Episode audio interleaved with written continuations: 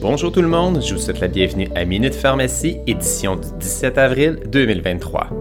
Mon nom est Pierre-Marc Gervais et je suis directeur principal service pharmaceutique à la QPP. Minute Pharmacie, c'est le balado destiné aux équipes qui travaillent en pharmacie communautaire. En quelques minutes, on vous résume nos bulletins de la semaine, on partage quelques faits saillants et on répond à la question d'un auditeur. Cette semaine, on va parler du GAP, du versement du paiement rétroactif, de nouvelles capsules sur les règles 32 et 38 et du forum de gestion de la QPP. Pour ce qui est de la question d'un auditeur, on va parler de la fréquence du service de la mise en pilulier pour un patient assuré à la RAMQ. Notre premier bloc sera consacré au GAP, les fameux guichets d'accès à la première ligne.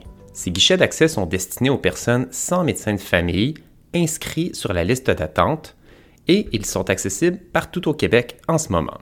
On voit des pratiques différentes et c'est important de faire le point sur ce qui se passe sur le terrain.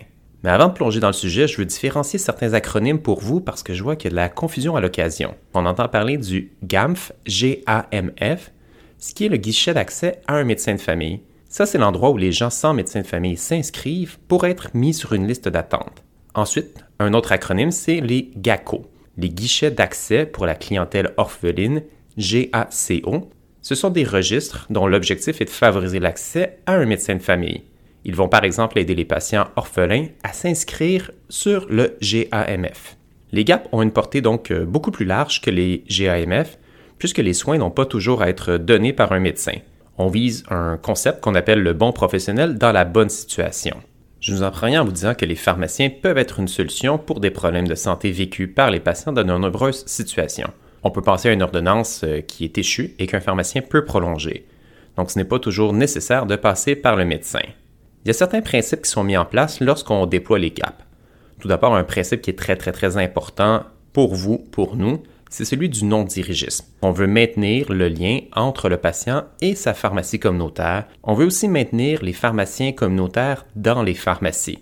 On ne veut pas que les activités professionnelles du pharmacien soient faites dans les GAP ou ailleurs, mais vraiment dans les pharmacies communautaires, là où ces activités sont déjà réalisées. Puis finalement, ben, un autre principe qui est important, c'est ce qu'on appelle des filtres de pertinence, c'est-à-dire qu'on veut bien orienter le patient. On ne voudrait pas envoyer quelqu'un en pharmacie pour une situation dans laquelle le pharmacien ne pourrait rien faire. Pour les pharmaciens, avoir un gap, ça veut dire qu'on s'attend de vous à ce que votre rôle clinique auprès de la population soit renforcé. Ça veut aussi dire qu'il y aura un, espèce de contrat moral entre les professionnels d'un territoire. Pour les pharmaciens, on va vous demander d'aller au bout de vos compétences professionnelles, mais en retour, on s'attend à ce que les autres professionnels, dont les médecins, soient là quand vous en aurez besoin. Je vous donne un exemple très simple ici. Admettons que vous avez un patient euh, qui est stable, qui prend un médicament pour l'hypertension, puis vous voyez aucune raison pour que la personne revoie son médecin. Pourquoi euh, allez-vous prolonger simplement l'ordonnance pour deux mois alors que vous avez le droit légalement de faire pour 12 mois, donc la durée maximale. selon votre jugement, il n'y a pas de raison à ce que la personne revoie le médecin plus rapidement que ça. Vous allez au bout, vous prolongez au maximum, mais l'entente, c'est quand vous êtes arrivé au bout de ces 12 mois, bien là, vous êtes allé au bout de vos compétences professionnelles, donc la personne doit à ce moment-là revoir le médecin. Ce qui s'en vient avec les GAP, ce sont des principes et des objectifs pour euh, encadrer la communication entre les GAP et la pharmacie. Ce qui est important, c'est qu'on veut miser sur la collaboration interprofessionnelle. On veut s'assurer de permettre des interventions qui soient rapides, simples et pertinentes. On veut tenter de standardiser les différents formulaires, les différentes façons de communiquer. On veut respecter en tout temps l'autonomie professionnelle. Si vous, comme pharmacien, vous jugez que la personne doit être vue par le gars, on ne va pas remettre en question votre jugement. Puis on va assurer qu'il y a une transmission sécuritaire de l'information. Il y a certaines règles pour vous euh, pour orienter un patient vers le GAP. C'est important avant de dire à un patient d'appeler le GAP, il doit répondre à certains critères. Entre autres, un, ça doit être un patient orphelin. S'il a un, médecin de famille, le patient doit être orienté vers le médecin de famille ou le groupe de médecine familiale. Deux, il faut que ça soit un besoin ponctuel de santé qui soit non urgent. Si c'est un besoin urgent, bien le GAP n'est pas la bonne porte d'entrée, ça devient l'urgence et trois, bien, ça doit être une situation dans laquelle il faut recourir à un autre professionnel que le pharmacien. Ça va de soi, vous êtes allé au bout de ce que vous pouvez faire, mais c'est à ce moment que vous euh, dirigez, orientez la personne vers le GAP. La première chose à faire pour vous, c'est d'inviter la personne elle-même à communiquer avec le GAP en faisant le 811 option 3. Les références formelles devraient être réservées au cas complexe ou quand la personne ne pourrait pas elle-même faire les démarches auprès du GAP. Dans un prochain palado, on va poursuivre la présentation sur les gaps pour parler de la communication entre les gaps et les pharmacies, donc le chemin inverse. Maintenant qu'on a terminé ce premier bloc sur les gaps, tombons dans notre premier sujet d'actualité, soit le versement d'un paiement rétroactif. Comme vous le savez, notre entente euh, avec le M3S a été renégociée, donc on a une nouvelle entente qui débute au 1er avril 2022. Les nouveaux tarifs toutefois de l'entente ont été appliqués seulement à compter du 15 février 2023 pendant une période de temps comprise entre le 1er avril 2022 et le 15 février 2023, vous avez reçu des tarifs qui étaient moins grands que prévu euh, parce que c'était les anciens tarifs qui s'appliquaient encore. Ça, c'est tout à fait normal, c'est courant, donc il n'y a rien d'exceptionnel là-dedans.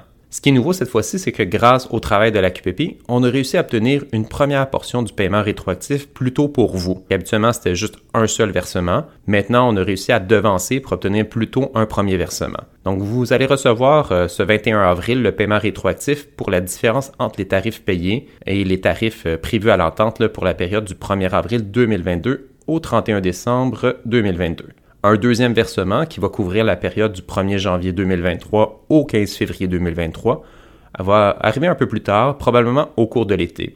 Pour nos membres, euh, allez consulter vos courriels. On vous a envoyé une explication de votre paiement rétroactif.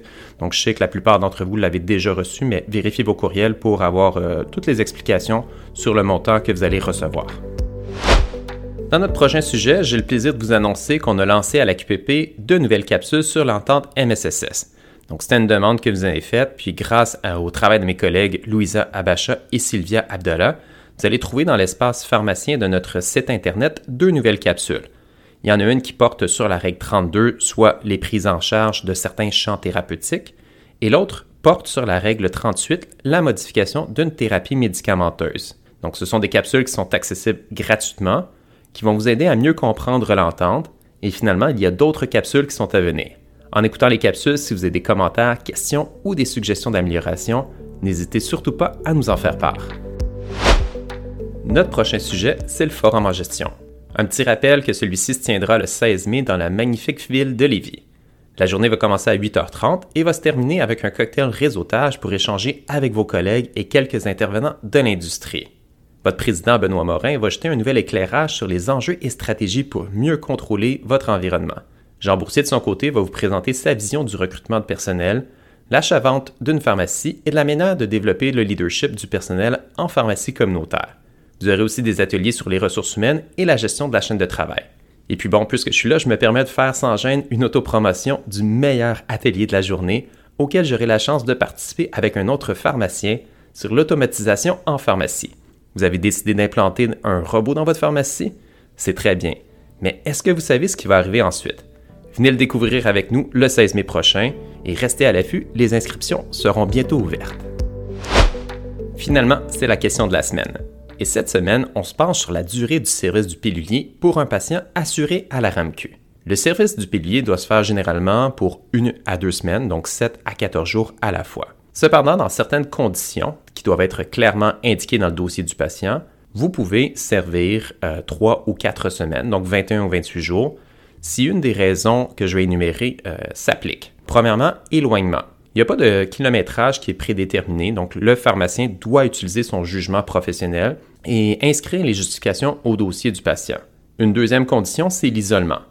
L'isolement, n'est pas la même chose que l'éloignement ni de la distance. La notion d'isolement fait référence à l'état d'isolement de la personne. Donc celle-ci peut habiter à quelques mètres de la pharmacie, mais être euh, incapable de s'y rendre en raison de son état physique ou clinique. Puis la troisième condition, ce sont les voyages. Donc si la personne quitte temporairement son domicile, c'est tout à fait possible de servir 3 ou 4 semaines de pilulier en appliquant le code P euh, dans la règle 24, à condition toutefois que les voyages soient ponctuels et limités dans le temps. Et voilà, c'est ce qui met fin à ce balado Minute Pharmacie. Je vous remercie de votre attention. Je vous rappelle de consulter les ressources de la QPP pour demeurer bien informé au sujet de votre profession et des activités de votre association. Entre autres, nos bulletins, notre site Internet et nos formations offertes.